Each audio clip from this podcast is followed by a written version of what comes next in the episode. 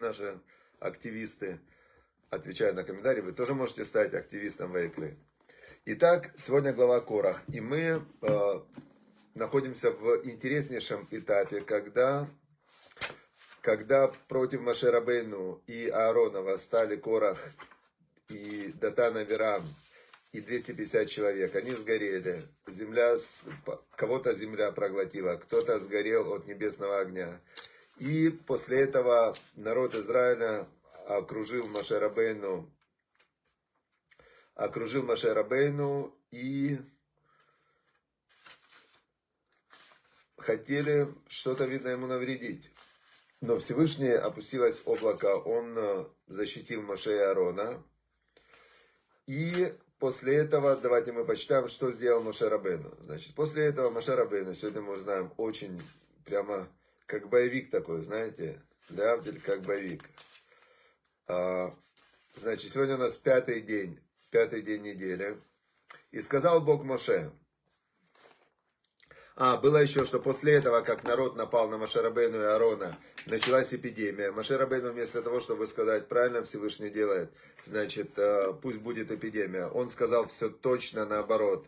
Машарабейну сказал, что Аарон быстрее веди с воскурениями. В общем, остановили они эпидемию. Остановилась эпидемия, и, и сказал Бог Моше, скажи сынам Израиля, Бне Израиль, чтобы взяли они каждый посох, да, каждое колено взяло посох, и все 12 посохов будет, э, и на каждом посохе будет написано имя главы колена. Значит, э, мы знаем, что было 12 колен на народе Израиля. 12 колен. И вот здесь очень-очень интересная такая вещь. Всего было 12 колен, это понятно. Да? Есть 12 месяцев, 12 знаков зодиака. Но тут есть интересная такая вещь, что лунный месяц, он 29 с половиной дней там и части дня. Получается, что лунный месяц и солнечный месяц, солнечный месяц 30 дней, иногда 31 день, там иногда 28 дней, почему-то в феврале, непонятно, почему в феврале 28. Но в итоге а, по еврейскому календарю лунные месяцы и солнечные, они через какое-то время должны обязательно совпадать. Почему они должны обязательно совпадать? Потому что в Торе сказано, что исход из Египта был весной, и Песах всегда должен быть весной. И получается, что раз в среднем в 4 года добавляется 13 месяц в добавляется 13 месяц. Есть два месяца Адар, раз где-то в среднем в 4 года. А что с коленами? Какая связь с коленами? Прям такая же связь, очень интересно. Было 12 колен. У Якова было 12 сыновей. И, а, значит, когда, когда Яков перед смертью благословлял сыновей, он сказал такую вещь. Он сказал Йосефу, своему а, сыну от а, жены Рахели, это та жена, на которой он изначально хотел жениться, только на ней. Но Всевышний рассудил по-другому, и там были все вот эти обстоятельства, что он женился на Лее, потом не было детей, дала Рахель свою служанку, от служанки пошли дети, дала Лея свою служанку, от служанки пошли дети. И в итоге было у Якова четыре жены, и от них двенадцать сыновей. Но Йосеф это был э, старший сын от той жены, на которой он изначально хотел жениться. У него намерение было жениться только на Рахеле. Теперь перед смертью Яков, он зовет Йосефа и говорит, твои сыновья, Ифраим и Минаше, они для меня как мои сыновья. И они будут теперь коленами. И он берет, и Йосефу дает двойную дозу, долю как бы наследства. И он говорит, что твои сыновья, Ефраим и Минаше, они а, как мои сыновья, ровно. То есть теперь получается, что должно быть 13, то есть было 12. Теперь из Юсефа он взял Ифраима и Минаши и их поднял, сказал, что они как мои сыновья, значит, стало 13. Но потом он сказал, что колено Леви, оно священники, значит, колено Леви не получают удел в земле Израиля. Значит, опять получается 12 наделов, земля Израиля делится на 12 колен.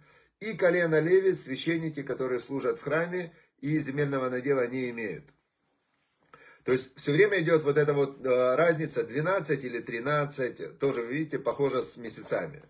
В общем, здесь 12, когда сказал Мошарабейну, возьмите 12 колен. И так как мы знаем, что было колено Леви тоже дало свой посох в лице Аарона, в Эд Шема Аарон, Тихтов Альмате Леви. Значит, колено Леви, Аарон был представитель колена Леви, и он свой посох дал. Значит, получается, что далее, вот тут мне нужно посмотреть глубже комментарии, потому что если всего было 12 посохов, и один из них Леви, значит, от колена Иосифа должен был быть один посох. Значит, мы должны это узнать, уточнить. Я думаю, что наверняка не только у меня возник этот вопрос. Значит, но я комментарии после урока посмотрю. Мне очень интересно. А, напишите свои а, имена на этих посохах, главы колен. И, значит, а, и положим мы их в шатер откровения, там, где пребывает божественное присутствие. И тот посох, который, сейчас, который расцветет, уберет с меня все ваши жалобы, которые вы на меня жалуете, что я что-то делаю от себя. Маше Рабейну просит их еще, он говорит Всевышнему, дай еще какой-то знак, ну дай знак, чтобы они уже поняли, дай какое-то четкое свидетельство, чтобы они уже поняли, что я ничего от себя не говорю. А, интересно, что 10 казней, которые были в Египте, это было по слову Машарабейну. И многие думали, египтяне думали, что Машарабейну маг, что он маг, волшебник, колдун, который именно не Бог, а он делает все эти казни. Потом, когда море расступилось, э, опять же, Моше Рабейну молился, море расступилось. Все думали, что Моше Рабейну есть у него какая-то магическая сила. И когда, а он был просто передатчик от Всевышнего, он пророк. И все время те, кто восставали на Моисея, на Моше Рабейну, они всегда говорили, что ты что-то от себя говоришь, что это это ты хочешь властвовать над нами. Вот Кора как сказал, да, или Датана Аверам. Ты хочешь властвовать над нами. И Машер Рабейну говорит, да ничего не хочу властвовать. Я, вот, меня нет. Когда они, один из десяти случаев, когда они восставали против, против Бога, но они жаловались-то на Маше Рабейну, Маше говорит, вы нахнума, он говорит, нас нету, что вы жалуетесь на меня? Я, меня вообще нету, все Всевышний делает. И вот здесь тоже он говорит, что хватит на меня жаловаться, он говорит, хватит. Значит, и он говорит, что тот посох, который расцветет, чтобы снять с меня жалобы сынов Израиля, которые они жалуются, которые они жалуются. И сказал Моше сынам Израиля, значит, пусть все князья, все главы колен дадут свои посохи. И, значит, э, получается, 12 будет посохов, и Аарон среди них. То есть их все эти посохи вместе э, как бы сложили в одну вязанку. Посох Аарона где-то посередине. Э, то есть на них просто были надписи и имена, но они были одинаковые. И положил Маше все посохи перед Богом в шатре откровения. И было на завтра. Пришел Маше в шатер откровения. И вот расцвел посох Аарона, который был от колена Леви. И вышли из него цветы, и сразу же на цветах появились э, завязи, да, почки. И, значит, из этих почек, из этих цветов появились штидим, миндальные, миндальные, миндаль появился, да, орехи миндаля. И вышел Маше со всеми этими посохами перед Богом и перед сынами Израиля, и увидели они, и взял каждый свой посох. Все, сегодняшний отрывок заканчивается, завтра мы узнаем, что было дальше, очень интересно. Значит, э, еще раз давайте разберемся, что это нам дает. Я сейчас вспоминаю одну историю. Когда-то был такой раби Исроэль Салантер, великий-великий мудрец, один из мудрецов. И вот он, он ездил, путешествовал, и всех он возвращал к Всевышнему. На то время евреи уже начали отходить от веры в Бога, а, благодаря такая была движение просвещения, скала. Они считали, что вот уже изобрели паровой двигатель, вот уже значит, изобрели электричество, и зачем нам нужен Бог, уже мы на пару да на электричестве разберемся сами. То есть была такая технологическая революция, и были многие, которые, а, как, а, которые строили Вавилонскую башню, они думали, вот мы построим башню до неба, и также люди вот каждый раз, когда появляется какая-то новая технология, они вдруг думают, что они прямо все, самые крутые в, этом, в этой вселенной, и уже круче их нет. И вот началось это движение просвещения. Арабий Сроль Салантер, он ездил и возвращал всех к вере во Всевышнего. Был проповедник такой, странствующий проповедник.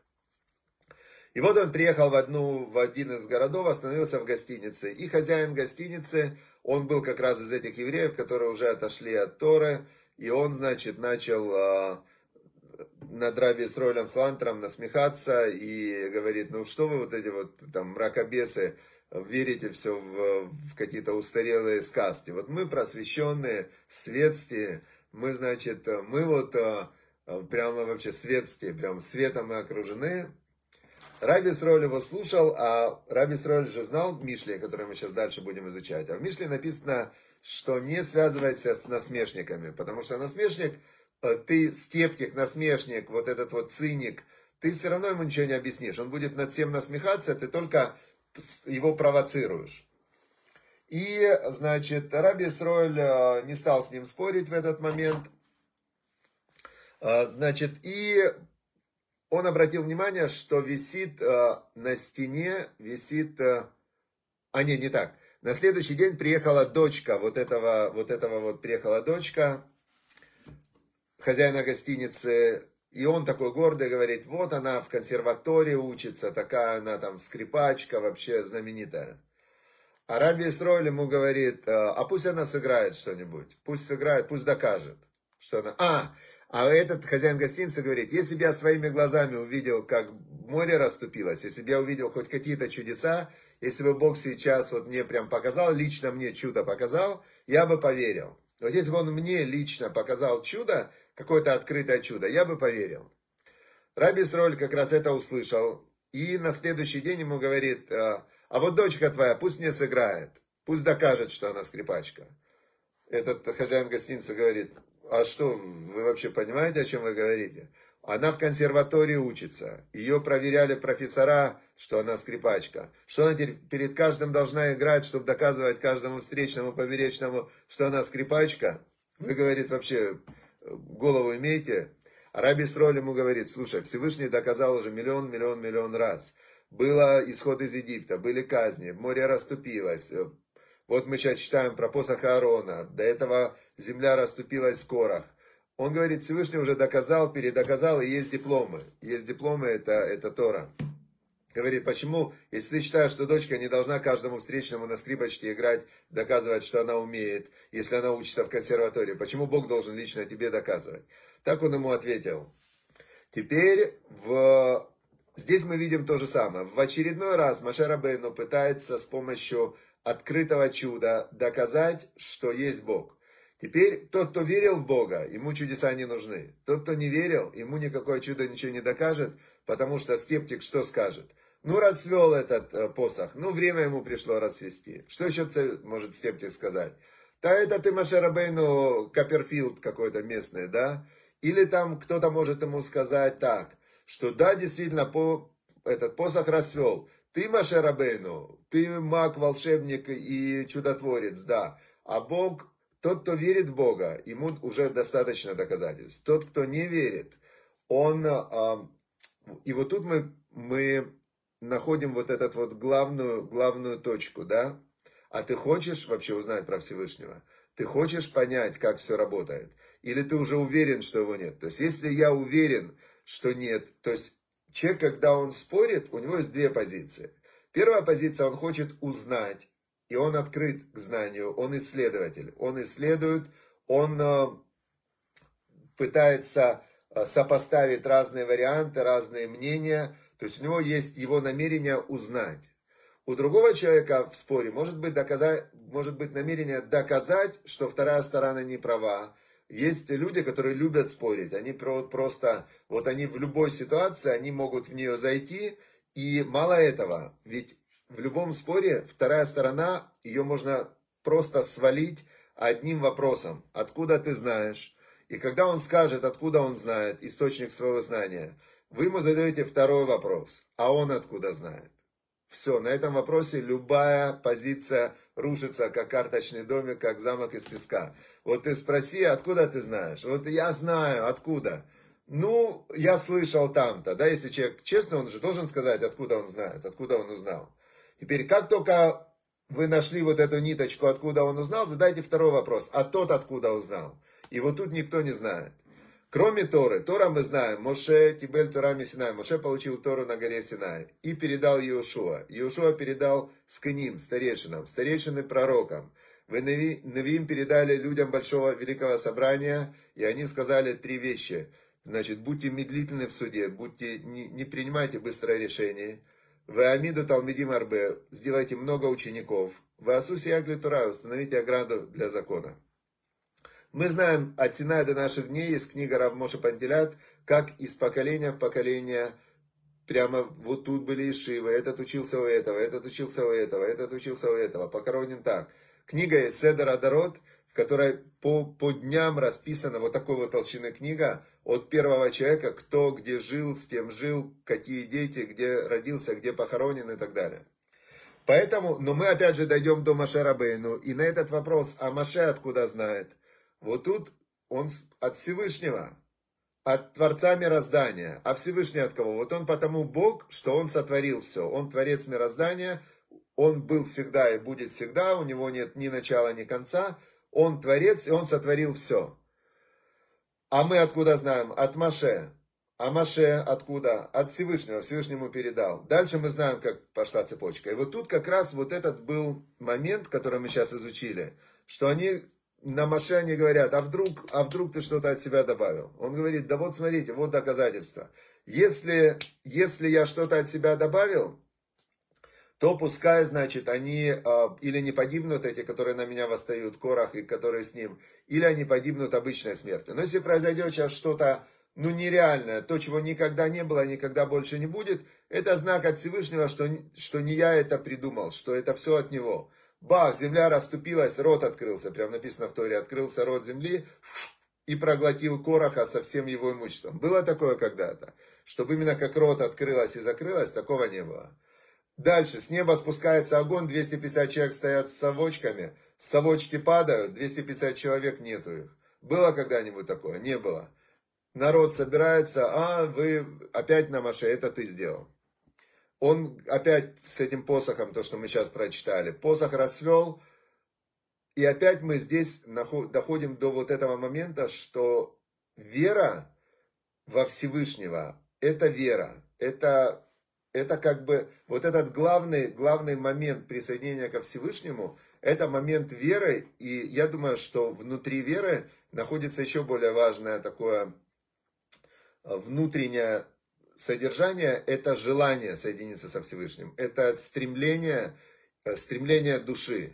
Теперь, почему у кого-то оно есть, у кого-то нет, у меня нет ответа на этот вопрос. То есть, есть свобода выбора, у каждого человека есть свобода выбора, идти в сторону Всевышнего, в другую сторону. Я не знаю, почему есть люди, которые, э, которые верят в атеизм. То есть, нет людей неверующих. Каждый человек живет в мире своей веры, Каждый человек живет в какой-то модели мира, в которой он верит в какие-то правила, в какие-то принципы, в какие-то э, основы, которые он не, э, не как бы подвергает сомнению. Но в принципе все мысли людей и все правила людей и все модели, по которым люди живут, все это, э, все это ну, такое очень просто мысли, просто мысли, которые можно подвергнуть сомнению, потому что если мы возьмем любую модель мышления и любую модель убеждений, есть миллиарды людей, которые живут по-другому и думают прямо противоположным способом. Поэтому все человеческие модели мышления зиждятся на вере людей. Вера в Бога – это тоже вера. И вера в Тору, что Тора с неба – это вера. Просто мне кажется, что это как есть фальшивые двери, а есть двери настоящие. И вот Тора – это настоящая дверь в вечность. А остальные двери, которые придумали люди, это просто фальшивочка такая, да, то есть дверца может, она или на стене нарисована, или, или даже если ее открываешь, натыкаешься на стену. Все, и теперь у нас есть э, книга притчи царя Соломона, Мишлей. Значит, 15 глава, сегодня 15 день месяца, 15 глава.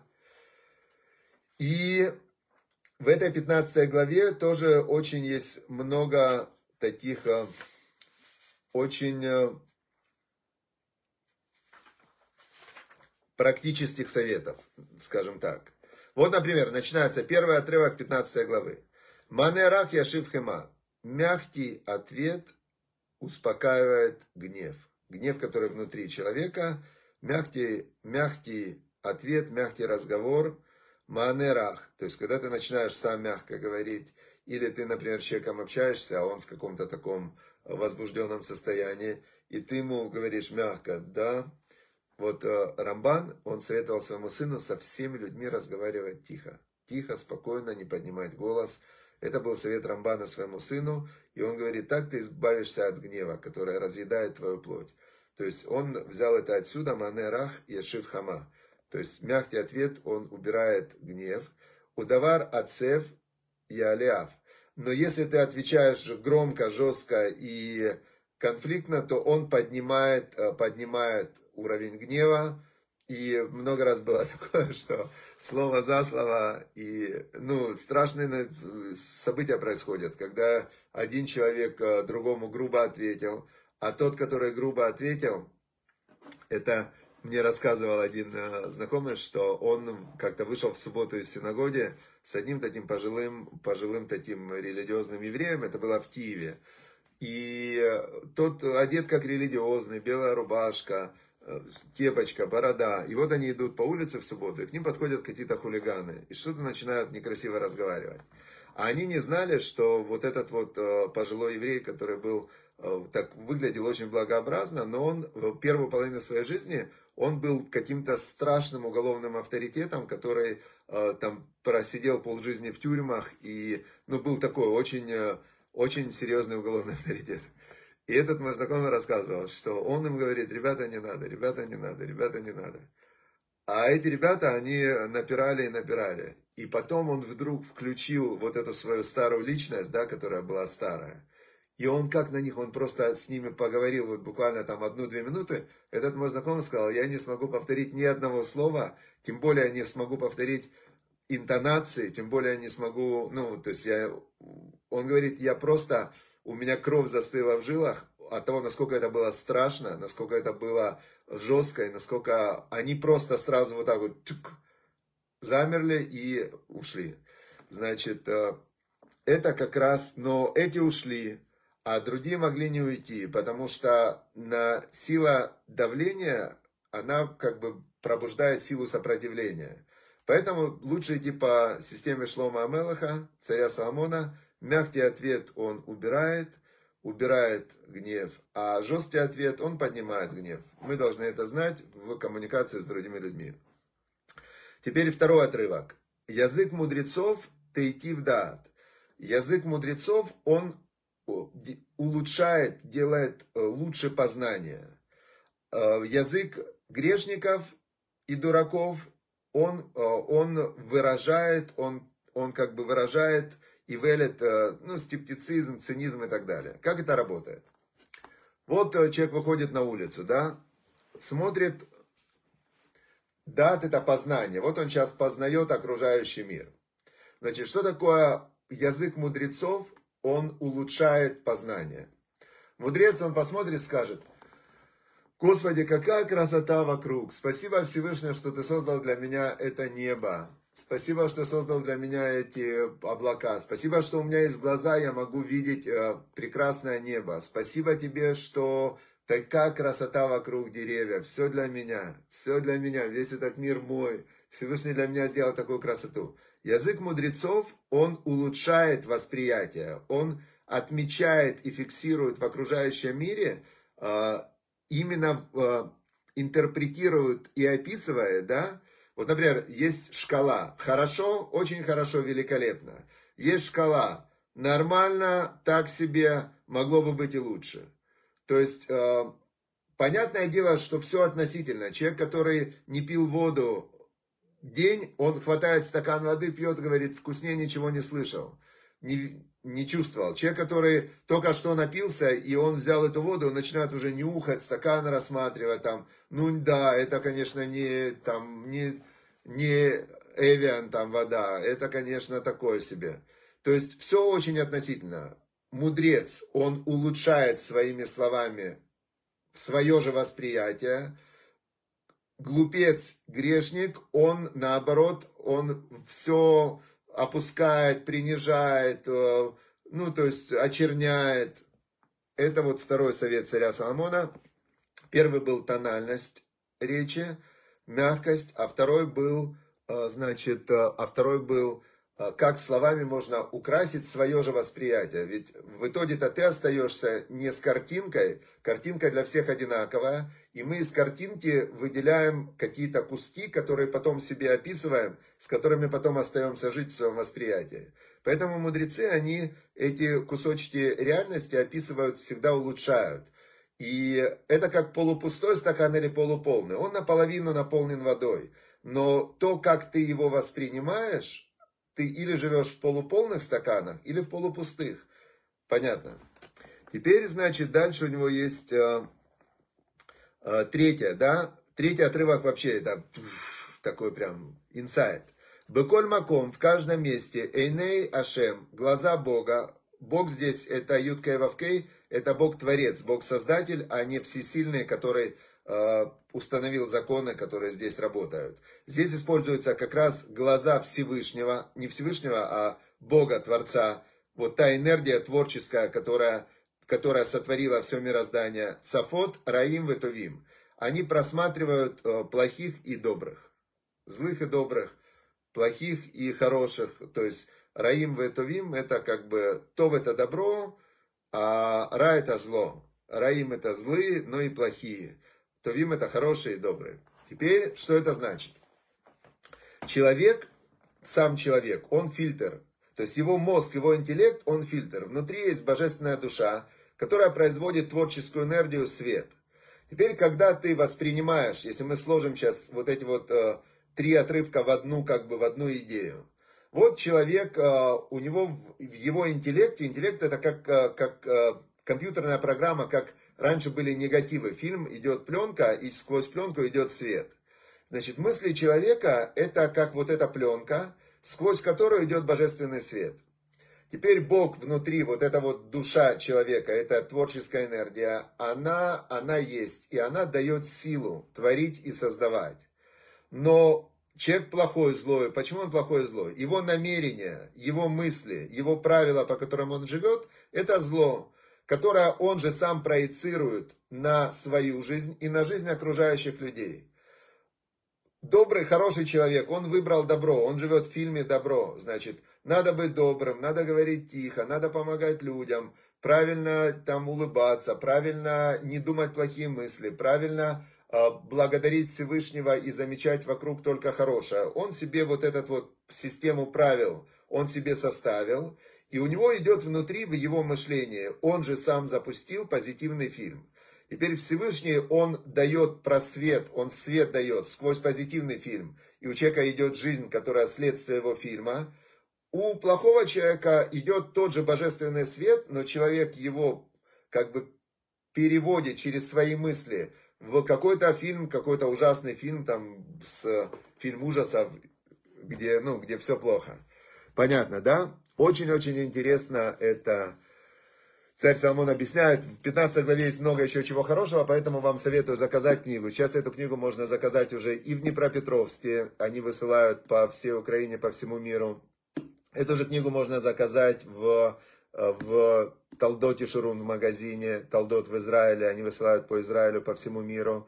И эту же книгу можно заказать оптом у Якова Шатадина и из типографии в Харькове ее вам вышлют. И по России эту книгу когда-то издало издательство, издательство «Книжники». Если вы живете где-то в России, то тогда, конечно, вы можете в издательство «Книжники», у них есть еще на складе эта книга, они ее издали. Вот, значит, э, все сайты в Днепропетровске есть в Ваикра в Телеграме наш канал, и там есть, э, и на сайте Ваикра должны были внести сегодня, максимум завтра внесут адрес интернет-магазина. Это интернет-магазин э, в синагоге в Днепропетровске, они сейчас как раз заказали себе много этих книг, и они дальше рассылают. И от 20 книг вы можете, если вы хотите в своем городе, в своем городе, э, чтобы люди к вам приходили, покупали эту книгу, от 20 книг вы можете связаться с Яковом Шатадиным, и прямо с фабрики по оптовой цене в Харькове вам вышлят от 20 книг, и вы сможете тогда тоже, мы внесем на сайт ваш магазин или вас, и вы сможете эти книги в своем городе э, хорошим, добрым людям передавать за деньги. И, знаете, все деньги от продажи этой книги идут на цдаку, то есть все деньги, которые вы тратите, это благотворительность, которая идет на распространение Торы. То есть вы не просто... Книга это подарок. Деньги вы даете на богоугодное дело, на распространение Торы. Все, всем удачи и успехов, счастливо. И чтобы Всевышний в заслугу, в заслугу того, что мы тянемся к Всевышнему и изучаем Его волю, чтобы Всевышний выполнил наши молитвы. Это очень все понятно. Мера, что человек меряет, меряет ему. Мы слушаем советы Всевышнего, потом мы что-то просим у него, он нам дает. Все, удачи, успехов, чтобы Всевышний выполнил ваши молитвы.